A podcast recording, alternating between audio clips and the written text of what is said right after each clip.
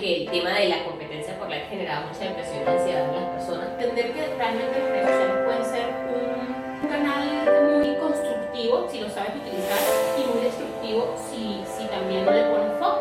Te hacen muy adicto a esta validación externa. Las voces de tu conciencia hoy te van a hablar. Solo los de mente abierta pueden entrar. Tal vez listos para esto. Deja a un lado los tabúes, el podcast va a comenzar. Hola, bienvenidos al tercer episodio de nuestro podcast No estás listo para esta conversación. Estamos muy felices de seguir aquí, de volver a, a- a compartir con ustedes más de nuestras conversaciones. Eh, mi nombre es Kesli Mi nombre es Victoria. Y seguimos aquí porque nos gusta compartir esas conversaciones que pueden ser caóticas, pero también pueden ser liberadoras y sobre todo que son necesarias para nuestro crecimiento personal y a, raíz de eso sale este podcast. Claro, sabemos que es difícil abrirse, tocar el ego, cuestionar lo que nos han enseñado, aprender a construir un nuevo pensamiento y por eso creamos este espacio para tener esas conversaciones para las que a veces no estamos listos. Exacto, así que los invitamos a ponerse cómodos, buscar una bebida rica. Yo estoy tomando café, ¿tú qué estás tomando, Vicky? Agüita. Vicky súper saludable, ella decide el agua, yo voy por el café. Pero ustedes pueden ir por lo que ustedes quieran. Así quieren tomar una cerveza, una copa de vino, un tecito. Una manzanillita, lo que ustedes quieran. Aquí somos personas inclusivas de bebidas. Lo que ustedes quieran tomar, nosotros las aceptamos como ustedes vengan. Tal cual, tal cual. Lo importante es que puedan sentarse con nosotras a tener esta conversación también. Exactamente, y poder tenerlo ustedes en sus propios espacios. Oye, si, no, si nos están viendo ya de los últimos episodios, hemos tocado bastantes temas así como fuertes, ¿no? Bastante intensos. Entonces Sí, vamos a... super deeps. Vamos a, vamos a, a cambiar un, un poquito la tónica, un tema que sea un poco de otras de nuestras pasiones, porque la verdad es que somos bien apasionadas, entonces digamos que otra, vamos a, vamos a tocar otra parte de, de, de nosotras, o una de las partes también que nos gusta, que es las, son las redes sociales. Exacto, y o sea, es un tema bastante importante porque en este momento incluso estamos en las redes sociales, estamos grabando algo que es para las redes sociales, nos están viendo a través de una red social probablemente, y nosotras trabajamos en eso. Vicky y yo trabajamos en una agencia de marketing digital creamos contenido, campañas, estrategias para redes sociales de las ¿qué marcas. haces en las redes sociales? ¿Qué haces? Bueno, yo hago muchas cosas. Si, si pudieras resumirlo, ¿qué eres? ¿Qué haces en las redes sociales? Bueno, yo en mi particular, aparte del trabajo, o sea, lo que hago para otras marcas, a mí desde hace muchos años me gusta desarrollar contenido para mis propias redes sociales. O sea, tengo un blog, escribo cosas en mi Instagram, hago un microblogging en mi Instagram. eh, por ahí a veces grabo unos TikToks, espero que no los consigan. No Arroba que es la. Pero sí, creo que es un poco eso lo que hago, o sea, eh, desarrollar contenido, pero también consumo muchas redes sociales. O sea, yo eso lo tengo que admitir. Consumo incluso más de lo que me gustaría. Yo siento que, que, que consumo demasiadas redes sociales, a veces digo, ya, no, no tanto, pero, pero me cuesta. Y, y eso también me ha llevado a muchos dilemas de realmente, ¿qué nos hacen las redes sociales? Claro. O sea, ¿nos dominan? ¿O, o, o, o qué, son las redes? ¿Son una realidad alterna? ¿qué, qué son las redes sociales? O sea, siempre me, me cuestiono eso, sobre todo porque estoy tan metida en ese mundo que, como, ok, ¿qué estoy haciendo con mi vida? Es cierto. Bueno, yo también trabajo en las redes sociales. Gracias por preguntar. Yo me, yo me autopregunto. Soy la peor host, pero estamos aprendiendo, amigos. Yo, yo, yo, yo, yo también trabajo en las redes sociales. También me encanta. Este, mm, trabajo justamente con marcas, creando marcas. Me gusta mucho crear este branding, que las marcas trabajen con propósito, que lo que, que lo que sea que vayan a mostrar en las redes sociales sea un contenido de valor. Y es un poco a lo que vamos ahorita, ¿no? Que ahorita hay demasiado contenido en las redes sociales que genera demasiada adicción, pero ¿qué tanto contenido estamos viendo que nos afecta de cierta forma, que nos genera adicción y que nos puede llevar a una destrucción o a una construcción de nosotros mismos?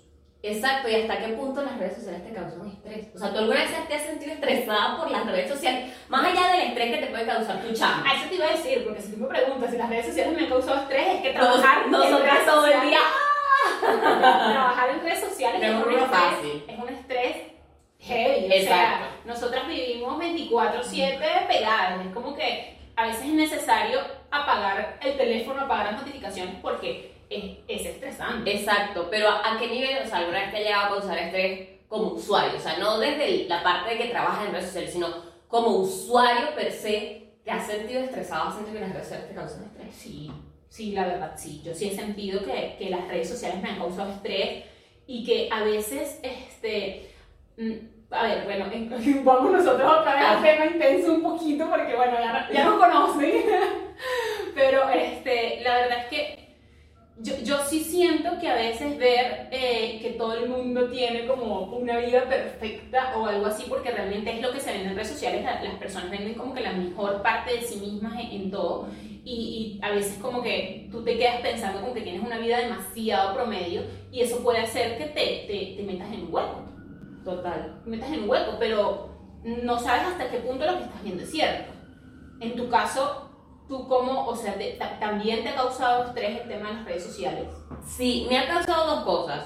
Una, una de ellas fue que en algún momento me di cuenta que estaba generando como una especie de adicción a las redes sociales. Era como que yo de verdad necesitaba estar pegada y tenía como este síndrome de abstinencia si, si estaba mucho tiempo lejos de las redes sociales o, o sufría de este FOMO, que es esta expresión anglosajona que es Fear of Missing Out, que es como un miedo irracional de sentir que tienes que estar conectado a las redes sociales por miedo a perderte algo interesante. Y eso me pasaba, o sea, me pasaba que sentía, tengo que estar ahí porque seguro hay algo de lo que están hablando de lo que yo me tengo que enterar. Y si no estoy ahí, no, no lo voy a saber. Y eso me, o sea, me, me producía mucha ansiedad. Y, y no te pasa que dices así como que, mm, no, tengo que estar enterada por mi trabajo. a, a veces yo justificando mi adicción. Claro. Porque hasta, hasta que llegó un punto tuve que tener esa conversación y decirme, mira, amiga, la verdad es que cuando tú pasas tiempo en redes sociales, no anotas nada para tu trabajo. O sea, la verdad es que no sacas nada, no seas mentirosa. Ya, pero también funciona. Yo voy a, voy a justificar. voy a seguirme justificando. La verdad es que sí, en cierta parte también como que ver las tendencias nos ayuda a crear cosas que estén como un poco alineadas a lo que está pasando, ¿no? Claro, pero eso yo lo puedo hacer en horas laborales.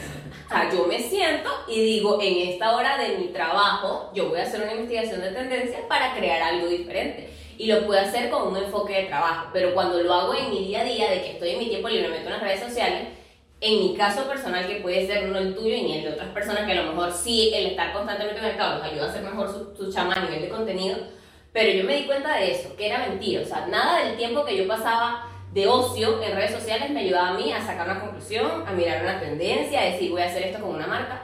Era yo metiéndome a mí misma y ahí fue donde dije, empecé a trabajar en pasar menos tiempo en las redes sociales. De acuerdo. Y fue el momento en que decidí suspender las notificaciones. Tengo meses que yo apa- desactivé las notificaciones de todas las plataformas de mi celular. Las únicas notificaciones que me llegan son las notificaciones a WhatsApp, porque es un medio de comunicación que tengo, no nada más de mi trabajo, sino con mi familia. O sea, sabemos que nosotros somos inmigrantes, vivimos en otro país diferente, un país diferente al de nuestras familias o nuestra región, porque somos venezolanas y vivimos en Lima. Y por más que sea, el medio de comunicación de WhatsApp para mí sigue siendo muy importante. Claro. Y lo, lo mantengo activo porque me interesa responder en el momento. Ahorita las personas viendo con las personas que no les respondo, ¿ves? viendo, viendo como que si, si ve el mensaje y no respondo. Vienes conectada en WhatsApp, pero nunca sigo, sigo aquí. En, todavía no me has respondido. Perdonen amigos, a veces me, se me pasa, me abrumo. Pero sí, o sea, hice eso y el cambio fue tremendo. O sea, ese gesto tan sencillo de apagar las notificaciones, me cambió la vida. Y aunque todavía siento que pasa más tiempo, me ayudó a disminuir el, el tiempo de consumo en las redes sociales para no sentirme tan abrumada porque también lo que tú dices, o sea, el ver demasiado la vida de otras personas hace que, bueno, en qué momento vas a trabajar en la tuya. Claro, exactamente. Es que te, te desconectas de ti. Te desconectas de ti y pasa algo que cuando ves tanto lo que están haciendo otras personas, este, también después eh, caes en hueco porque tú no haces nada. Entonces así como que ves, no haces nada y luego te quejas porque no hiciste nada, ¿no? Este, te causa estrés no hacer nada, o sea, te, te estresas porque no estás haciendo nada y luego te estresas por no haber hecho nada, por no hacer nada. Claro, o sea, es Y como el un ciclo nunca se cierra. Es un trabalenguo, pero sí, o sea, las redes sociales yo creo que causan mucho eso porque de repente ves que una persona está haciendo algo, que una persona tiene un carro, que una persona tiene una casa, que una persona tiene una vida perfecta, que una persona tiene esto. Y la verdad a veces no es tan así. La, la gente muestra, o quizás sí, o sea, habrá casos que sí, pero la verdad es que todo el mundo en las redes sociales muestra lo que quiere mostrar. Y realmente muchas veces lo que vemos en Instagram no es la realidad. Y que aparte, la realidad es muy fácil, pero De demasiado manipular. fácil de manipular. Y es donde yo me pregunto si, si son una extensión de nosotros o una realidad. Porque al final pueden... Una realidad alterna realmente. Exactamente, porque al final de repente ves a alguien con una casa, una vida maravillosa y, y dinero o miles de cosas que puedas ver que, que, que puedas decir, "Ay, es que yo quiero esto para mí, no puede ser que esta persona lo tenga y yo no. Pero el problema una de las cosas de las redes sociales, y que sí lo he visto Eh, como una generalizada, ¿Tú crees que las redes sociales causan envidia? yo creo que sí. Y a mí me ha pasado particularmente. O sea, yo, yo lo admito, no me parece algo bueno, pero es una realidad. Me ha pasado que digo, pero ¿por qué ella sí yo no? Y, y, y- A, nivel de tener cosas, a nivel de cualquier o de experiencias, o de cosas, o sea, de por, por qué esta persona está viviendo esto que yo quiero vivir, porque ella puede y yo no. Y, y me, me- sí ha sido producto de las redes sociales, pero creo que es, o sea, también es parte de ser consciente y decidir trabajar como que no, o sea, el camino Yo creo que también refuerzan mucho el narcisismo. Claro. Refuerzan demasiado. Porque es tú, tú, tú, tú, pero aparte de la, o sea, volviendo, como termi- terminando el punto de la realidad distorsionada, Claro. es que ese tipo de cosas que a veces vemos y que nos pueden causar envidia, lo que pasa con las redes sociales es que lo hace ver demasiado fácil. Claro. Entonces tú ves una persona con ciertas cosas y dices, mira esa persona tan fácil que lo tiene. Y en la realidad tú no tienes la menor idea de lo que a esa persona le ha costado conseguir eso. Exactamente. O sea, no, no tú puedes dar una idea. Entonces, a lo mejor esa persona ha hecho miles de cosas que tú no has hecho y por eso tiene las cosas que tú no has conseguido. es así. Pero no te lo dicen. O sea, las redes sociales de repente no lo muestran así o te generan esa sensación de rapidez. O sea, o como a veces pasa mucho con los TikTokers, o no solo con los TikTokers, sino personas influyentes en redes sociales. Decimos, ay, tan fácil, tiene 5 millones de seguidores, no sé. Y a veces te metes como, e indagas un poquito y resulta que tienen 10 años creando contenido todo el día. Y lo difícil que es crear contenido. O Exactamente. sea, porque también yo, yo escucho muchas personas que dicen así como que, ay, hacer eso es tan fácil. No es fácil. O sea, también las personas que se dedican a eso tienen un trabajo detrás. O sea, hay, hay bastante. O sea, nada más muestran el producto final y uno dice así como que, ay, qué fácil estar ahí bailando. Ay, qué fácil estar haciendo ahí cualquier cosa. Pero la verdad es que crear contenido constante es volverte a grabar, es volverlo a hacer, es complicado. Entonces, es- hay, hay una valoración completa en todo lo que se hace detrás de, de ese formato, ¿no? O sea, la verdad es bastante complicado. Pero volviendo a la parte de la realidad alterna, que es como que lo que nosotros le queríamos dar fuerza, que es como que lo que realmente también no, no, mm, lo vemos, es muy fácil manipular las redes sociales. Es demasiado Es fácil. demasiado fácil. Hay, hay un caso que siempre me llamó la atención, que, que incluso lo tengo anotado acá, que es una joven europea que decidió engañar a su familia como parte de un experimento social para su tesis de la universidad, en el que ella se encerró en su casa, solo sabía su novio, y ella empezó a hacer fotografías para enviárselas a su familia de visitas alrededor del mundo. O sea, eh, en estanques nadando con corales, en la playa, eh, de un viaje por toda Europa, pero todo eran fotografías photoshopeadas. Y las subía a sus redes sociales y conseguía la manera de enviarle postales a su familia para que pareciera. Y en verdad nadie nunca la descubrió. Porque ella a través de sus redes sociales montaba sus fotos y todo el mundo se creyó el cuento que de verdad ella estaba de viaje, incluso su familia, todas las personas. Y tú dices, ahora imagínate que ella hizo eso, o sea, ella descubrió, eh, o sea, demostró el punto de que en verdad las redes sociales son una forma de manipular la realidad, pero ahora imagínate efectos colaterales de los cuales ella no, no está enterada, o sea, imagínate personas que, que sintieron envidia de eso. Claro. Y dijeron como, o, o incluso cayeron hasta en depresión, así como no puede ser que esta persona que es similar a mí, que lleva una vida similar, se puede dar estos lujos y yo no puedo, soy un fracasado, lo que sea, y al final es una realidad que está totalmente. Totalmente, totalmente. Pasó también con el caso Ferrari en Venezuela. No sé si, si te enteraste. Sí, claro. Eso se hizo súper viral, ¿no? Totalmente. así como que en un momento, bueno, para O, lo- cuéntalo para las personas que de repente no lo han yo, yo lo percibí de esta manera, o sea, yo lo percibí de esta manera. Un, un día agarro, me levanto, me meto en Instagram y era como que todo estaba, este, todo estaba lleno de que habían abierto un concesionario Ferrari en Venezuela, en las Mercedes.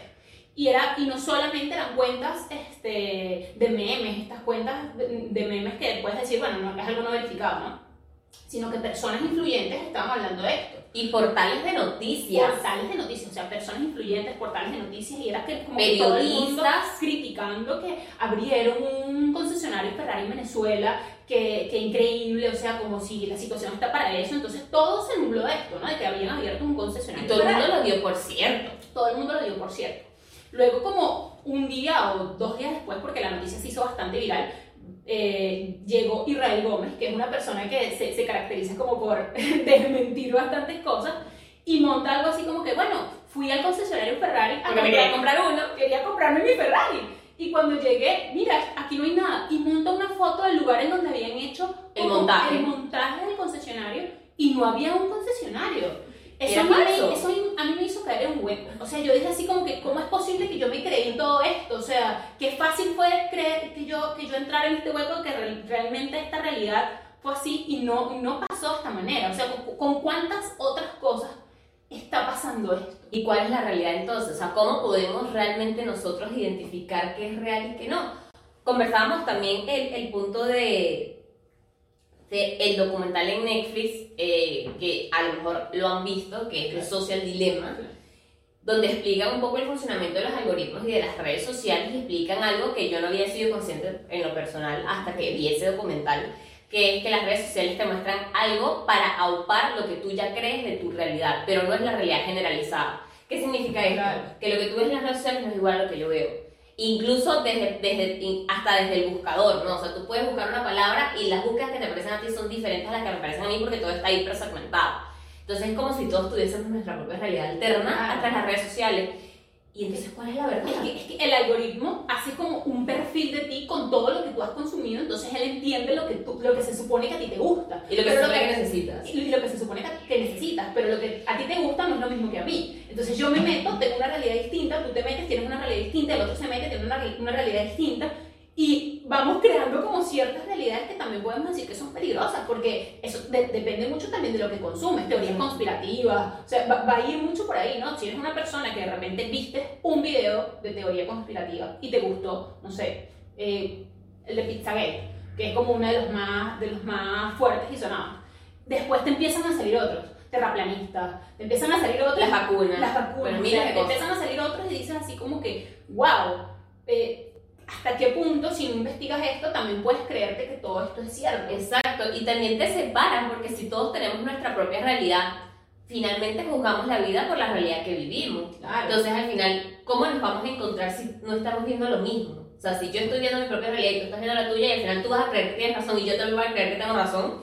Y es difícil, o sea, al final, ¿dónde se dibuja el límite? Y, y- y es que las redes sociales están hechas para que nosotros estemos, estemos adictos a ellas, o sea, no podamos separarnos. Las notificaciones, eh, o sea, todo lo que hacen, bueno, una de las que explica- lo que explican también en el documental es que el algoritmo eh, se va creando cosas como para que tú puedas seguir enganchándote, enganchándote. Para que pases más y más tiempo en ella. para que puedas pasar más y más tiempo. O sea, si te gusta que te escriban por DM, entonces te manda la notificación de que, mira, te escribieron por DM, te manda eh, que montaron un nuevo story, montaron una nueva publicación, prende la notificación, mira, tienes tiempo que no has entrado, entra. Entonces te va como creando esa necesidad de poder seguir ingresando, ingresando, ingresando y poder seguir viendo la realidad que, se, Claro. que, tú que la, la realidad que sea que tú estés viendo. Y también te alimenta muchas cosas de, de, de otra forma también, de, e incluso egocéntrica. O sea, las redes sociales también te hacen muy adicto a esta validación externa. Claro. Que al final se traduce en likes, en interacciones, en comentarios.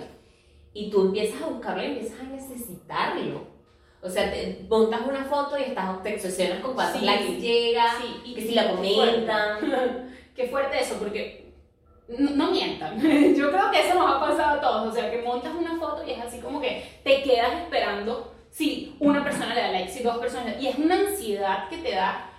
O sea, yo, yo hace rato también hice lo mismo que tú. O sea, primero traté como de separarme de, de, las, de las redes sociales, o sea, más allá del trabajo, porque también trabajo con esto y, y es imposible.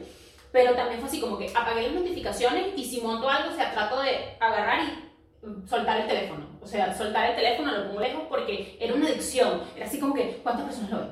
Y esto, y lo otro. Entonces era como que me generaba tanto estrés que yo dije como que, pero no es tan importante. Y al final también tú empiezas a darte, o sea, como a asociar tu valor con la interacción. Entonces, si algo que montas no tiene tanto enganche como, tú es una porquería, yo no sirvo. Yo no sirvo. sea, subes un selfie y no tiene suficientes likes, soy, qué fea soy, o sea, Claro. qué Es horrible. que volvemos al tema de la validación. O sea, eh, de repente en la vida real la validación es que te pongan tu estrellita. O sea, con que te digan mejor. Eres que- la mejor. qué bueno lo hiciste. Claro, pero en redes sociales la validación son los likes. que de hecho yo creo que, y- y digamos que, que las redes también están migrando algo de transparencia y Instagram va a borrar, que no, o sea, va a borrar la, la, la, forma de que tú puedas ver los likes de, de, de tu No, ya lo hizo en la mayoría. Bueno, a mí todavía no se me ha actualizado, pero No, sí he sí, visto, al- sí he visto que, que, que, que ya, ya varias personas lo han comentado. Yo creo que, bueno, sabes que es algo, pro- algo, algo progresivo, Exacto. o sea, cuando actualizan el algoritmo, cuando actualizan la- las plataformas, lleva tiempo para que se actualice. A mí todavía no me ha pasado, pero me parece muy bueno, porque están, están priorizando el contenido antes Exactamente. likes. Incluso la explicación de Instagram cuando dijo que iba a eliminar esto es porque ellos decían que, que sentían que el tema de la competencia por like generaba mucha depresión y ansiedad en las personas porque justamente atribuían su valía como persona a la interacción, a ese número, a esa obsesión con que mucha gente te esté viendo, te esté mirando, te esté dando like, te, te esté validando. Pero sí, es, es, es algo súper real y al final nosotros también lo upamos, o sea, a veces medimos, porque yo creo que también han pasado, a veces decimos, ay mira, pero tiene poquitos likes, o no tiene tantos seguidores. O incluso ah, para este, lo he visto en, en muchos de los temas de TikTokers, a veces como que para hacer, para grabar un TikTok, un TikTok juntos, te se preguntan, ay, ¿cuántos seguidores tienes? Y si no llegas a cierta cantidad, no, yo no puedo grabar contigo porque Claro. qué oso. O sea, tú vas a medir a una persona, Estamos entrando a, la- a las realidades de Black Mirror. Esa, eh, justo esa es la referencia que, iba a decir, o sea, en Black Mirror hay Si no lo han visto, véanlo.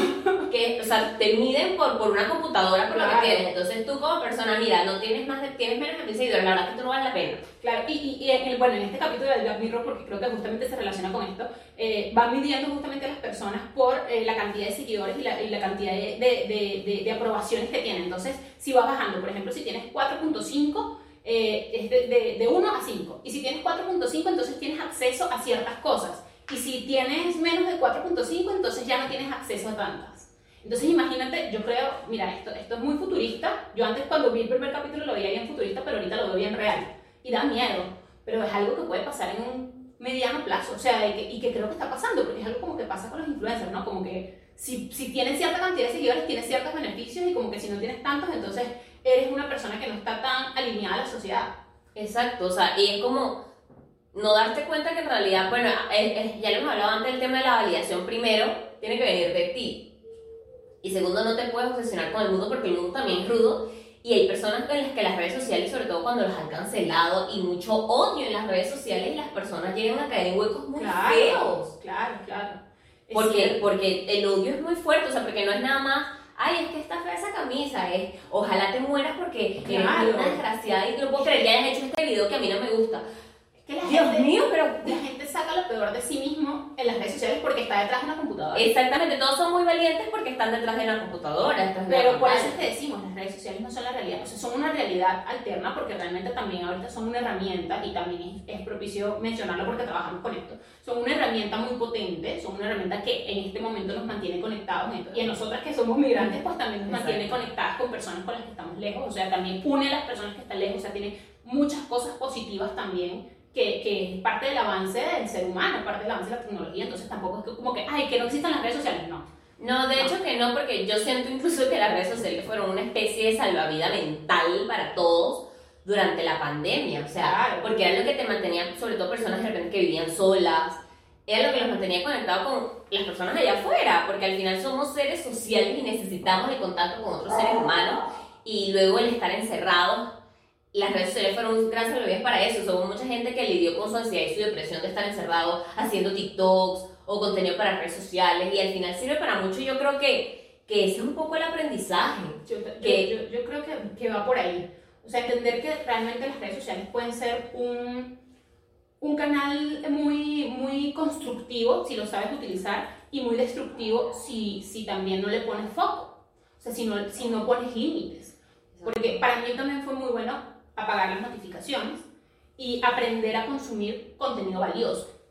Exactamente. contenido que a mí me sirviera. Yo empecé a dejar de seguir muchísimas cuentas y para mí fue, me costó ya. la verdad, la verdad me costó porque cuando las estaba dejando de seguir, yo decía como que, ay, esta cuenta es bastante chistosa. Pero también no me estaba sumando nada y era como que me metía y pasaba, o sea, era, es como que entras en un hueco, ¿no? Entras así en, en las redes y cuando vienes a ver, pasas tres horas y no te das cuenta todo el tiempo que pasó ahí. Y pudiste haber utilizado todo ese tiempo en haber eh, al menos con- eh, consumido algo valioso para ti, algo que te dejara algo. Entonces creo que, que el punto es saber consumir contenido. Sí, yo creo que es eso. O sea, para mí, yo considero que puede ser una herramienta poderosa en muchos niveles. Porque incluso ahorita, eh, como nuevas tendencias, la construcción de marcas personales te puede ayudar a, con- a conectar oportunidades de trabajo, a darte crecimiento profesional. Nosotros utilizamos las redes sociales como un medio muy poderoso para las marcas, para comunicar y para con- conectar con su consumidor. Y además también puede ser una forma, o sea, formas de aprendizaje. O sea, hay cosas que yo aprendo de mi trabajo que las leí en un post de Instagram y digo, wow, qué chévere, lo voy a aplicar. Pero también como soporte emocional, o sea, el, el consumir este tipo de, de contenido más abierto, o sea, más cercano. El, el contenido, yo por ejemplo, que me gusta practic- practicar coaching hacer sesiones de coaching y sigo coach, yo soy la embajadora del coach. Y contenido que suben, porque también generan contenido en sus redes, de repente un reel, un, un, un live, que a mí me ayuda a sanar. Y eso me parece demasiado poderoso. O sea, que de verdad de un post que me apareció en mi feed y que yo pude sanar una herida, pude iniciar un proceso, o me calmó, o me, me hizo algo en mí, me, hizo, me dio luz en ese momento. Un post Instagram me parece súper poderoso. Y también ahora el contenido eh, que está muy en tendencia también, que son los podcasts, justo lo que estamos haciendo, eh, generan mucha compañía. O sea, yo he visto casos de podcasts como eh, son Escuela de Nada, Nos Reiremos de Esto, Claro. son podcasts venezolanos, los pueden buscar, son, a mí me gustan Llama bastante. intensa. Llama Intensa que la descubrimos hace poco y la amamos. Ento- o Se Regalan Dudas, que es mi podcast favorito de, de la vida entera. Y estos podcasts te ayudan mucho a sanar. Algunos son para sanar, otros son de repente para entretenerte, pero te generan mucha sensación de compañía, mucho de escuchar a otra persona, otra perspectiva, cuestionarte. Eh, incluso ve- veo, lo veo en comentarios, sobre todo para este tipo de podcast un poco más masivos, como lo son Escuela de Nada, de personas que les dicen, mira, o sea, estoy solo en otro país porque soy inmigrante y escucharte me ayuda a, a seguir mi vida, o sea, me ayuda a seguir viviendo porque siento que no estoy solo porque hay una vocecita aquí en mis oídos que me está acompañando. Eso me parece tan maravilloso y ahí es donde digo, o sea, las redes sociales sí pueden ser muy dañinas, pero también pueden ser muy poderosas y pueden ser una herramienta y un salvavidas para muchas personas, incluso para nosotros mismos. Claro. Sí, simplemente lo sabemos utilizar, si decidimos consum- consumir lo que tú dices, contenido de valor, personas que te sumen, personas que te den vibra, eh, lo puedes utilizar a tu favor 100%. Hay, hay muchas personas, y, y- y creo que con esto de repente podemos ir, ir- ir concluyendo, es que aquí hay muchas personas que como que les gusta consumir contenido que no les suma nada y es como que viven molestos, ¿no? Ajá, como que qué horrible esto, No me gusta contenido y quiero que, lo, quiero que lo quiten, quiero que lo borren y quiero que se mueran y quiero que... Pero Solamente deja de seguirlo y ya. Busca, sigue cosas que te Sigue cosas que gusten. te gusten. Bueno, es que hay personas que les gusta, les, les, les gusta eso, ¿no? Les gusta como seguir cosas que no les gusten. Pero si ustedes que nos están viendo este, han vivido por algo así, coméntenos, o sea, Cuéntenos qué tipo de cosas les gusta seguir, cuéntenos si alguna vez les ha causado estrés, contenido que no les gusta. o si les ha causado estrés también las redes sociales. Sea, cómo es su, su relación con las redes sociales aquí en una red social. Claro, en una red social. Entonces, creo, creo que, que, que es bastante importante aprender a consumir contenido valioso y, y, y aprender a que las redes sociales pueden ser una herramienta constructiva si la sabes utilizar o destructiva si no sabes hacer. Y que no todo es como lo vemos en las redes sociales. Creo que el ser consciente de eso nos ayuda mucho a, a no sufrir o no engancharnos con las cosas que vemos porque no todo es lo que parece. Pues hay que cuestionarse y hay que tener esa conversación. O sea, hay que decir, ¿es esto real? ¿Es nada más como yo lo estoy percibiendo? ¿Es, es de verdad esta la única realidad? O sea, cuestionarse y conversarlo, ¿no? O sea, traerlo a la mesa porque a veces somos como zombies y lo consumimos no, nada más así como, como venga. Pero también tener esa conversación de cuestionarse, o sea, ¿qué estoy viendo en mis redes sociales? ¿Qué me están haciendo las redes sociales? Y incluso hablarlo con otras personas porque puede ser un tema muy divertido o si incluso trabajan en las redes sociales, puedes preguntárselo. Y creo que eso te puede ayudar a darle un mejor uso, ¿no? O sea, a ser más consciente y a usarlas a tu favor. Usarlas a tu favor. Entonces, si tú, que nos estás viendo tener esta conversación, también tien- quieres tener esta conversación o has tenido esta conversación o te ha generado estrés en las redes sociales, estrés, depresión, has necesitado también la aprobación a través de los likes, a través de lo que sea que muchos hemos vivido, por favor, coméntanos tu experiencia, nos encantaría saberla. Y no. nunca... Nosotros nos abrimos. Exacto, nosotros nos abrimos esto y también les pedimos que nos sigan, o sea, nos digan, nos dejen en los comentarios qué otras conversaciones quieres que tengamos, o sea, qué conversaciones les gustaría tener aquí con nosotros, con ustedes detrás de la pantalla, pero igual agradecemos mucho su compañía aquí. Y bueno, este fue otro capítulo de nuestro podcast y los esperamos el próximo y que les siga gustando. Gracias. Gracias, bye.